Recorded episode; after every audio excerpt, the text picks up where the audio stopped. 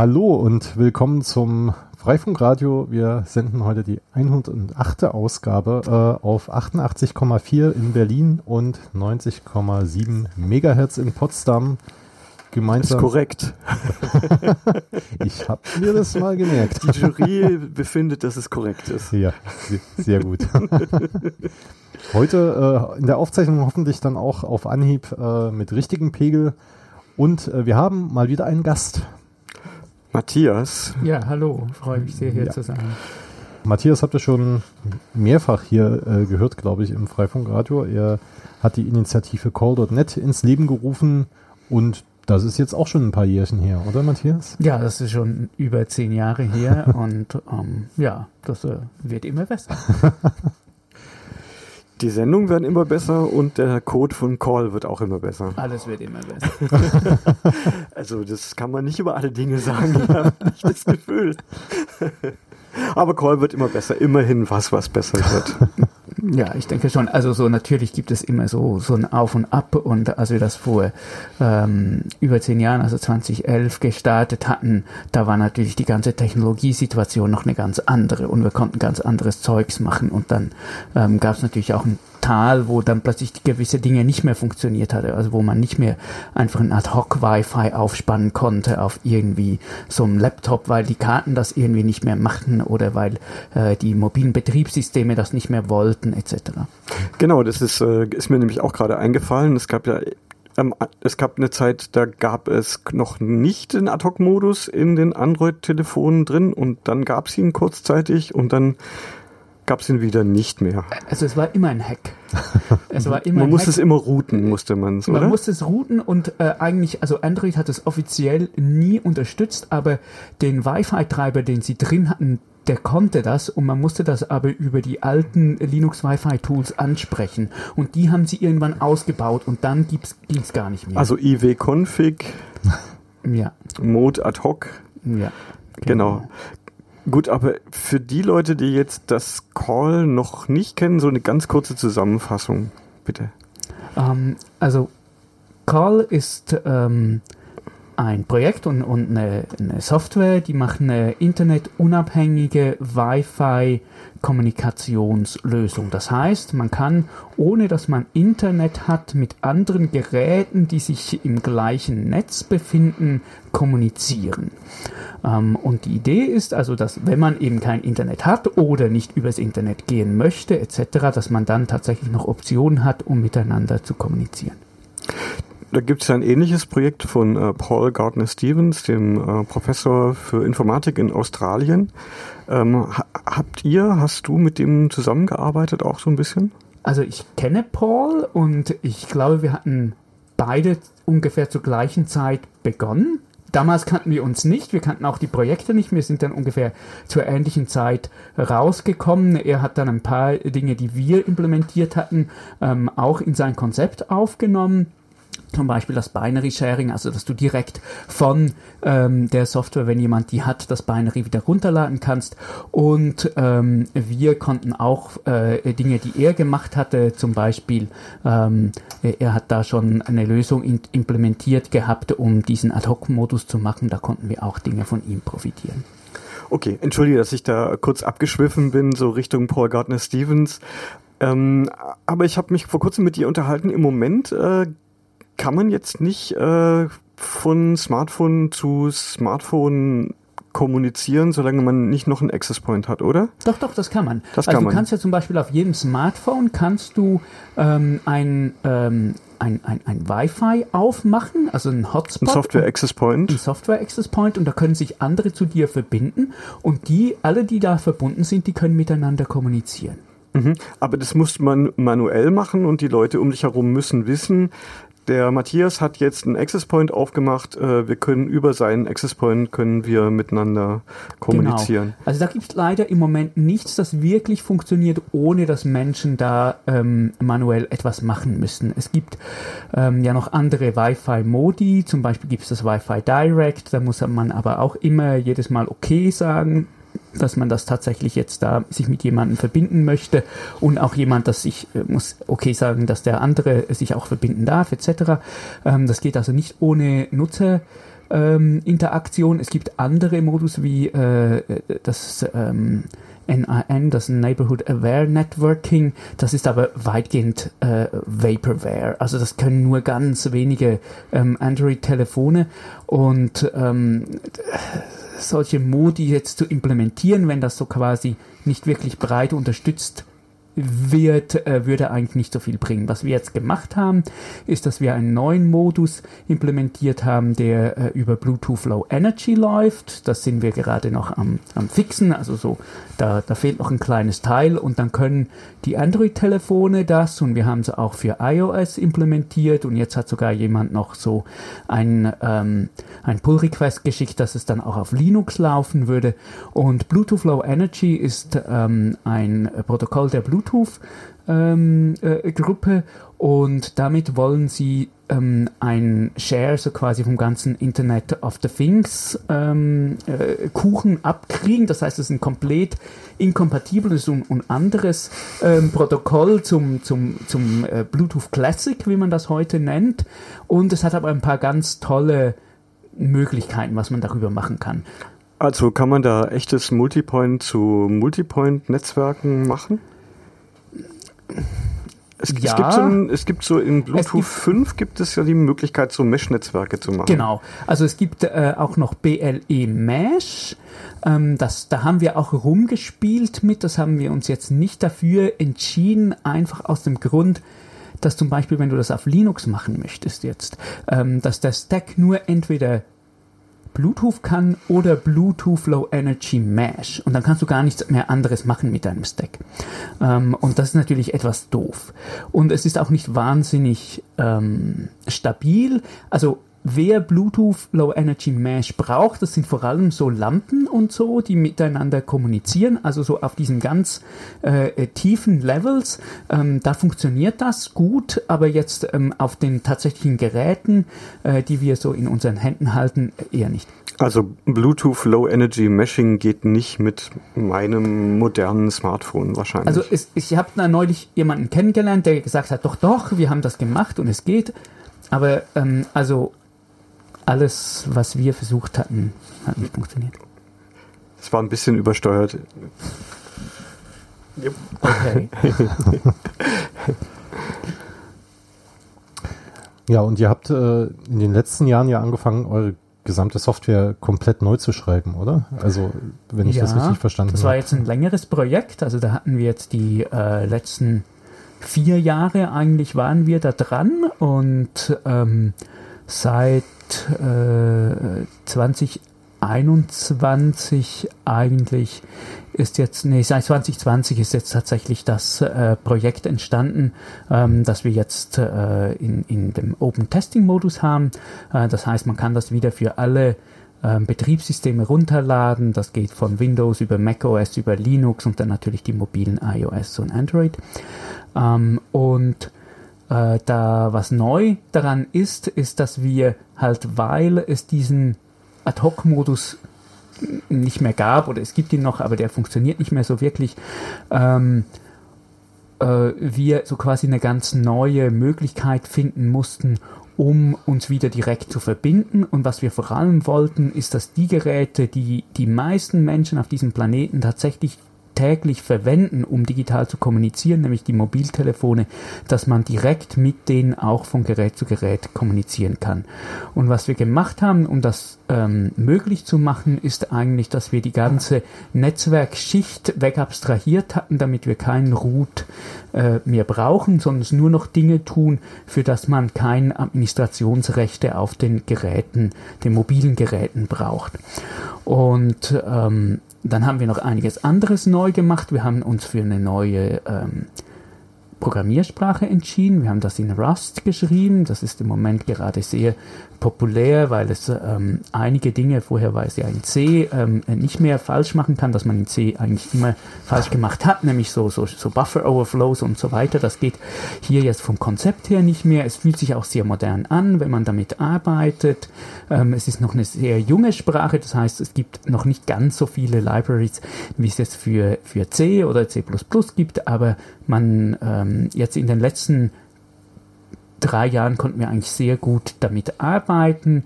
Es gibt noch nicht so viele ProgrammiererInnen, aber da kommen jetzt auch immer viel mehr Menschen, äh, die das spannend finden und das hat eigentlich auch ein, eine gute Akzeptanz, würde ich mal äh, sagen, gefunden in der Community. Etwas Zweites, was wir auch neu gemacht hatten, ist, vorher hatten wir so ein ähm, HTML-Interface und jetzt haben wir da auch eine komplett neue ähm, Plattform und die nennt sich Flutter. Das ist ein Open Source Projekt, das kommt ursprünglich von Google und das ermöglicht es einem auch so quasi äh, Interfaces zu machen, die plattformübergreifend funktionieren und sich aber sehr, sehr native anfühlen vom Handling her. Mhm. Ich, ich hatte mal mit dem Entwickler von Rumble, das war so ein äh, experimentelles mhm. Delay Tolerant äh, Netzwerk, also wo man äh, man schreibt eine Nachricht, äh, man postet irgendetwas und es synchronisiert sich dann mit den Nachbargeräten und reist dann in den Datenspeichern der anderen Leute mit und verteilt sich potenziell dann über die ganze Welt. Und da war halt auch dieses Problem mit der Kommunikation und dann haben wir irgendwann mal ausprobiert, äh, dass wir über Rumble dann quasi den Bluetooth-Namen von dem Gerät ändern, dass er quasi Rumble und dann äh, ein, irgendein Suffix, der generiert wird, also der geräteabhängig ist, generiert wird und dass dann die Geräte dann äh, das Bluetooth scannen und sich dann assoziieren, wenn da ein Bluetooth-Gerät auftaucht, was eben Rumble minus dann irgendein Hexcode irgendwie äh, sich verbindet. Wäre sowas heute noch eine Option?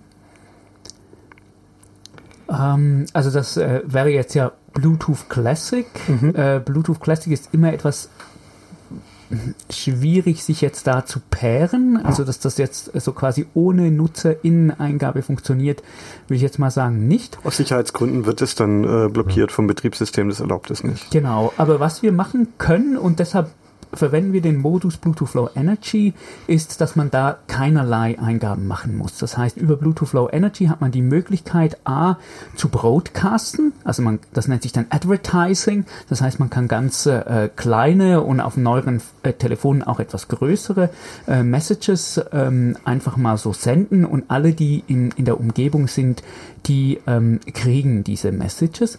Und dann kann man sich auch äh, verbinden ähm, und dann äh, geht das dann alles über so, so verschlüsselte Protokolle. Das ist dann etwas komplexer. Die äh, sind dann auch nicht so wahnsinnig flexibel, was man damit machen kann. Ähm, aber dann kann man auch so quasi in 1 zu 1 Verbindungen tatsächlich Dinge ähm, tun. Und was wir jetzt machen, ist halt, dass wir diese zwei Möglichkeiten kombinieren.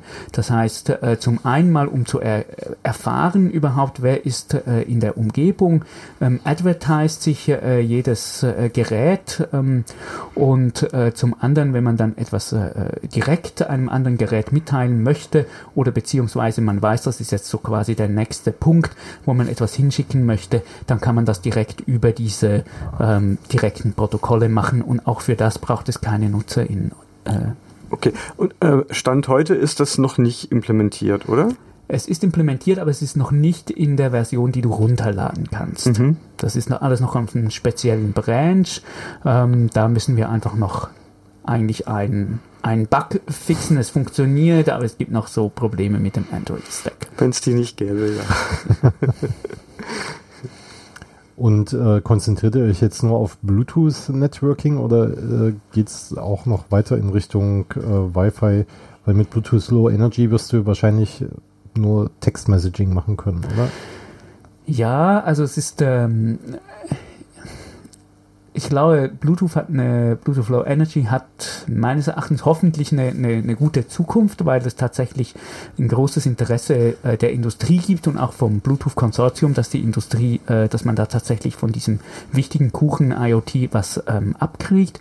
Aber ansonsten die anderen Modi, die sind äh, der, der LAN-Modus, das heißt mit jedem anderen Gerät, in dem ich mich im gleichen Local Area Netzwerk befinden, äh, kann ich, das kann ich automatisch automatisch erkennen über MDNS und mit dem kann ich mich dann auch automatisch verbinden etc. Und dann haben wir noch einen weiteren Modus, den äh, nennen wir den Internet-Modus. Das heißt, das ist eigentlich ein statischer Modus, mit dem ich mich einfach, wenn ich die Adresse von einem anderen Gerät kenne, mich manuell so quasi verbinden kann, beziehungsweise ich kann der Software sagen, guck mal, die und die Adressen sind interessant. Und, und das geht dann übers Internet auch. Dann gibt es im Internet einen, einen, Server und wenn beide den eingetragen haben, können die dann sich da drüber austauschen. Genau, wir nennen das Community Nodes. Das heißt, die Idee ist also nicht, dass wir ein großes Netzwerk über die gesamte Welt schaffen, sondern vielmehr, dass sich eigentlich jede Community dann selbst ähm, eine oder mehrere solche ähm, Nodes installieren können. Das geht ganz einfach, das kann man sich runterladen runterladen vom Raspberry Pi über ähm, Surfer, was auch immer und kann einfach den Daemon äh, starten und dann funktioniert. Und äh, mit LAN hattest du jetzt äh, eben WLAN gemeint, also entweder jemand macht einen Hotspot aus auf, auf seinem Smartphone oder beide befinden sich im gleichen Netzwerk. Und es würde dann halt auch funktionieren, wenn man jetzt in einem Freifunknetzwerk ist, äh, wo die Batman Advanced haben und es eben diese Layer 2 Subnetz-Illusion gibt über das ganze Mesh hinweg, dann würden die sich auch automatisch finden, oder? Genau, das ist tatsächlich so. Also im Batman kann man das einstellen, dass dort MDNS funktioniert. Leider funktioniert das nur bis 16 Geräte. Und was jetzt eigentlich ein Ziel von uns ist, auch für dieses Jahr, ist tatsächlich einen äh, Modus zu entwickeln, äh, bei dem man solche Service Discoveries, das gibt's ja schon für jedes Protokoll irgendwie, das, haben das alle mal schon implementiert und eigentlich werden die alle nicht richtig verwendet, äh, weil das funktioniert auch überall ein bisschen anders und, und ist dann vielleicht auch nicht ganz so praktisch gelöst, dass wir da irgendwie eine, eine Möglichkeit finden, dass man tatsächlich auch in großen Community äh, äh, Wireless Mesh Netzwerken eine Möglichkeit hat, dass solche dezentralen Services sich automatisch finden und funktionieren, weil ich glaube, dass das generell eigentlich für alle solchen, solche Services Services die Hürde ist, über die man dann auch nicht rauskommt, weil niemand kann irgendwie oder soll manuell heute noch ähm, Adressen eintragen müssen. Ach, ich mache das manchmal ganz gerne. dann weiß ich, dass es funktioniert. oder warum es nicht funktioniert. Hm. Ja, das, das zu können finde ich schon ganz wichtig, weil man hat ja immer wieder inkompatible Situationen, aber ganz generell äh, sind wir uns gewohnt und so sind wir eigentlich auch angetreten, dass man äh, denselben Ease of Use hat, also dieselbe Benutzerfreundlichkeit, äh, wie wenn man eigentlich so quasi was anderes verwendet, das nicht dezentral organisiert ist. Das ist jetzt nicht call-spezifisch, aber woran liegt dieses äh, 16-Geräte-Limit bei MDNS? Also wo, wo, wo, wo kommt dann diese Begrenzung mit rein? Also diese Geräte Begrenzung, die wurde von den EntwicklerInnen von äh, Batman äh, eingebaut. Äh, mhm. eingebaut, weil einfach MDNS unglaublich chatty ist und äh, du, du möchtest halt nicht, dass das sein gesamtes Netz lahmlegt. Und ähm, greift es auch, also angenommen, da gibt es ein Batman Advanced Mesh und ähm, es benutzen insgesamt nur drei Leute überhaupt MDNS. Würde es dann auch über mehrere Hops in dem Batman Advanced Mesh funktionieren oder funktioniert es dann nur lokal und dann nur bis 16 Geräte? Also das weiß ich zum Beispiel nicht. Weißt du es? Äh, nein, das okay, weiß gut. ich auch nicht. Gut, gut. Ja, stellt ihr denn auch äh, Images dann für, also ich habe jetzt rausgehört, für Raspberry Pi gibt es irgendwie ein Image oder oder Software genau, oder das ist auch etwas, was sich tatsächlich sehr stark verändert hat. Mhm. Also ähm, äh, hier äh, geben wir uns auch wahnsinnig Mühe, dass die Leute das sehr einfach installieren können und wir versuchen so quasi für jede Plattform die größtmögliche Einfachheit zu mhm. haben. Das heißt auch in den Stores zu sein, die es da gibt.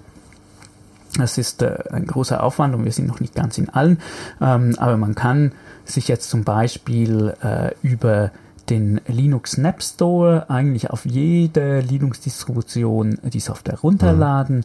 Man kann sich das auf dem ähm, iOS Store, das, da wir im Moment noch im Testing-Modus sind, wäre das im Testflight runterladen oder auch bei Android halt im Play Store runterladen. Da sollen natürlich dann noch ein paar Stores mehr dazukommen, mhm. aber ähm, damit ich es auch auf meinem Amazon Fire Stick zu Hause installieren kann. Genau, also was du was du sowieso machen kannst, ist auch, wir bieten das immer noch anders an. Du, man, wir haben bei bei GitHub auch so eine Release-Seite, wo das immer automatisch gebaut wird und dann auch dort draufgestellt wird und dort kann man das auch manuell so quasi für jede Plattform runterladen. Ja gut, das nutzt ja halt auf deinem Smartphone nichts, weil du äh, da meistens diese Version nicht installieren kannst ohne dir. Doch, doch, das geht. Also, also auf iOS kann ich mir kein Package installieren, das ich mir irgendwie. Nee, auf iOS, auf iOS nicht, aber auf Android funktioniert mhm. das schon, ja. Wenn du aus äh, nicht bekannten, nicht vertrauenswürdigen Quellen zulässt, dann kannst du APKs installieren. Ah. Und OpenWRT-Pakete gibt es auch? Leider noch nicht. Nein, das wäre tatsächlich auch etwas, was wir noch machen müssten. Ja. Da wäre ich auch mal gespannt, wie man ein Rust-Programm äh, in OpenWRT bringt und wie groß dann die Pakete werden. mhm. Ja, tatsächlich sind die nicht allzu klein, da kann man aber noch dran tweaken. Ähm, mhm. Das haben wir bisher nie gemacht, ja. Aber da kommen dann Bibliotheken und alles Mögliche zusammen. Ja, also es ist halt auch so, dass ähm, da du, da du nicht diese librust hast, eigentlich, die, die, äh, die du mit C halt hast, die du einfach schon so quasi vorinstalliert hast, musst du das alles so quasi in das Binary reinpacken. Und jetzt, ähm, wenn du das kleiner haben möchtest, dann musst du das natürlich irgendwie aus diesem Code, was du alles nicht brauchst, wieder rausschmeißen. Also eine, eine statisch kompilierte äh, Rust-Applikation, ähm, hast du eine Vorstellung, wie groß das jetzt ist auf so einer 32-Bit-Plattform?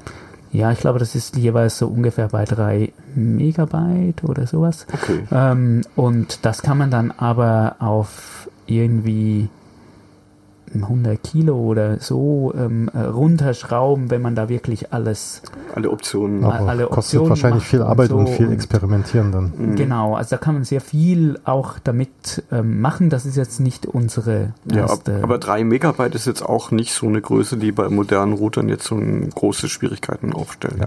Also wenn man sagt, mindestens 64 MB muss der Router haben oder besser 128, dann ist das jetzt nicht mehr so weit. Äh, dann, dann geht das ja. ja. Nur die 841er sind raus. Ja, die sind eh raus. mhm. ja. Ja, tatsächlich, also haben wir auch andere Neuigkeiten. Du hattest vorher von Rumble erzählt, dass ein Delay-tolerantes ähm, Netzwerk, ist, Netzwerk ähm, ist. Da, das hatten wir vorher eigentlich auch nicht so wirklich so implementiert. Das hatten wir, haben wir jetzt aber ähm, uns, uns Mühe gegeben, das zu machen. Äh, es ist im Moment noch ein One-Hop-DTN. Ähm, das heißt, es kann maximal ein Hop ähm, machen, der nicht das andere, der zwischen deinem Gerät und dem anderen Gerät liegt.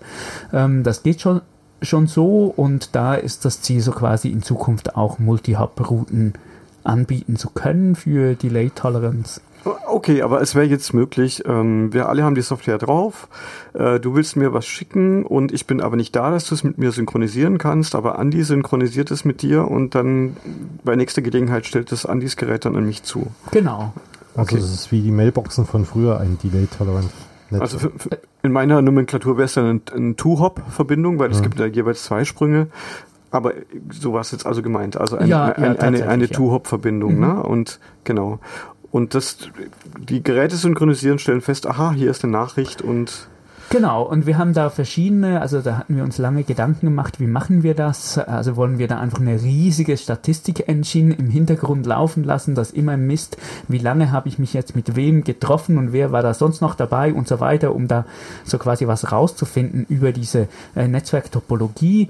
Und ähm, wir haben uns dann entschieden, nein, ähm, eigentlich nicht. Und ich habe dann auch ein Paper gefunden, ähm, von, von Pan Hui, äh, der das mal ausprobiert hatte über Social Proximity. Ähm, das heißt, wir haben jetzt zwei äh, Möglichkeiten, dieses äh, Delay-Tolerant Hopping zu machen. Die eine Möglichkeit ist Social Proximity, das heißt, ich gucke einfach, mit wem bin ich zusätzlich noch in der Gruppe und kann dann davon ausgehen, dass äh, wenn wir uns alle drei kennen und in der Gruppe sind, dass vielleicht die andere Person, die ich mhm. vorher sieht. Und das nächste ist so quasi ein, ähm, ein, eine, eine eher statische Geschichte, dass ich nämlich selbst eingeben kann, hey, wenn ich nicht da bin, dann schick's doch dahin. Mhm. Auf der anderen Seite klingt das schon wieder fast ein bisschen gefährlich, äh, gerade so in äh, Bereichen, wo, wo Call eingesetzt wird, äh, da jetzt so Social Proximity irgendwie noch mit reinzubauen. Ähm, Hört sich jetzt erstmal für mich äh, ein bisschen komisch an, äh, weil da ja vielleicht auch Behörden mitlesen, die man äh, nicht unbedingt dabei haben möchte. Naja, also wenn wir, wenn wir zusammen in einer Gruppe sind, dann äh, weißt ja sowohl du das, als auch ich das, als mhm. auch Elektra das. Ähm, das heißt, das ist jetzt nichts, äh, und die anderen, die wissen es alle nicht, weil dass wir in der Gruppe sind, das wissen nur wir. Ach so. Ähm, das ist nicht, äh, das ist tatsächlich nicht, nicht öffentlich. Und äh, mein Gerät, das wüsste das jetzt aber und kann es dann halt dir schicken, falls du gerade online bist. Ähm, und das andere, äh, das ist tatsächlich ähm, eine Frage, also wie, wie soll das funktionieren? Im Moment ist das so gelöst, dass ich selbst entscheide, wo das dann hingeht, wenn ich etwas abschicke. Ich finde, das ist aber eigentlich nicht so praktisch. Also das müsste schon so sein, dass die Person, die das erhält, eigentlich entscheiden kann, wo sie es hinhaben möchte. Und, und dann haben wir natürlich dieses Problem, ja, okay, ja, dann, dann kann man jetzt aber irgendwie tatsächlich feststellen, mit welchen ähm, Geräten ich mich immer wieder verbinde. Und, und das könnte ja so quasi auch irgendetwas auf, ähm, wo ich mich so aufhalte, sagen. Also zum einen ist halt, ähm, sind alle Geräte und, und alle Dinge anonym. Ich muss mich nirgends registrieren, um tatsächlich etwas machen zu können. Ähm, das heißt, ich kann meinen Namen angeben, ich kann aber auch irgendwas anderes angeben. Ich bin einfach eindeutig oder, oder mein User-Account ist eindeutig identifiziert über eine Identity-Nummer. Ähm, das ist aber auch alles. Also so quasi. Die ist random, die wird zufällig ausgewürfelt. Kann man auch mehrere solche IDs haben? Du kannst beliebig viele solche IDs haben, ja. Hm. Und ich finde es halt spannend, solche Experimente zu machen, dass halt ähm, solche Nachrichten halt synchronisiert werden und dass man halt eine Time to Live eingibt. Also es wird halt achtmal mit jemand Neuem synchronisiert und äh, dann geht's halt ins digitale Nirvana und dann äh, hat man das halt in seinem lokalen Speicher und ältere Nachrichten werden dann halt irgendwann randomisiert gelöscht. Ne? Also dass mhm. man so die, die Möglichkeit hat, also dass äh, die Geräte zufällig dann halt die alten Nachrichten dann halt selekt, also randomisiert löschen, sodass dann unter Umständen halt doch noch jemand diese alte Nachricht hat und die dann ihren Empfänger oder ihre Empfängerin doch noch erreichen kann. Also solche Sachen finde ich irgendwie lustig. Also ja. das sind sehr interessant. Das hat mir in Rumble sehr gefallen, aber es, da ist es halt, hat es halt eben am lokalen Synchronisieren der Nachrichten äh, ist es gescheitert und es ging dann in der älteren Android-Version und in den neueren hat es dann irgendwie gar nicht mehr funktioniert. Genau. Aber ja, ich denke, das ist dann Bluetooth gelegen, weil da hat sich immer wieder der Stack geändert. Und, und da war auch irgendwie über Wi-Fi ging es dann plötzlich auch nicht mehr, obwohl sie im gleichen mhm. Access Point irgendwie verbunden waren. Genau, es wurde dann auch nicht mehr maintained. Mittlerweile gibt es ein anderes Projekt, was sich auch Rumble nennt. Dann wird es ja kompliziert. Die, genau, und die Zeit ist jetzt einfach leider schon, schon vorbei. Aber also das finde ich gut. Also ich finde, ich möchte gerne mit Delay to Networking experimentieren. Ich ja. finde, es hat was.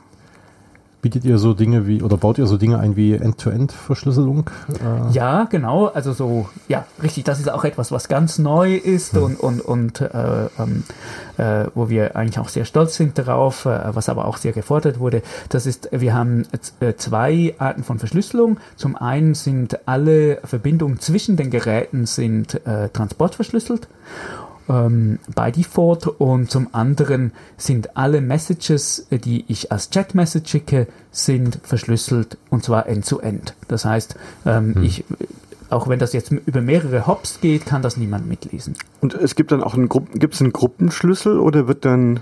Nein. Nein. Äh, wir machen das gleich wie, wie das Signal auch macht. Das heißt, wenn ich in einer Gruppe mit drei anderen Leuten bin, dann wird für jede Person einzeln diese Message verschlüsselt und an die Person geschickt. Mhm. Das heißt, es gehen dann genau bei so einem Delator-Network dann halt eben drei Nachrichten auf die Reise. Genau. Mhm.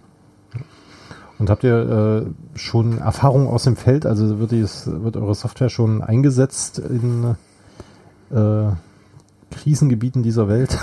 Also sie, sie, wurde jetzt äh, sehr stark im Iran eigentlich getestet. Da haben wir auch mhm. immer wieder so Testberichte ähm, erhalten. Ähm, die sind äh, allerdings äh, im Moment sehr technischer Natur. So, mhm. ja.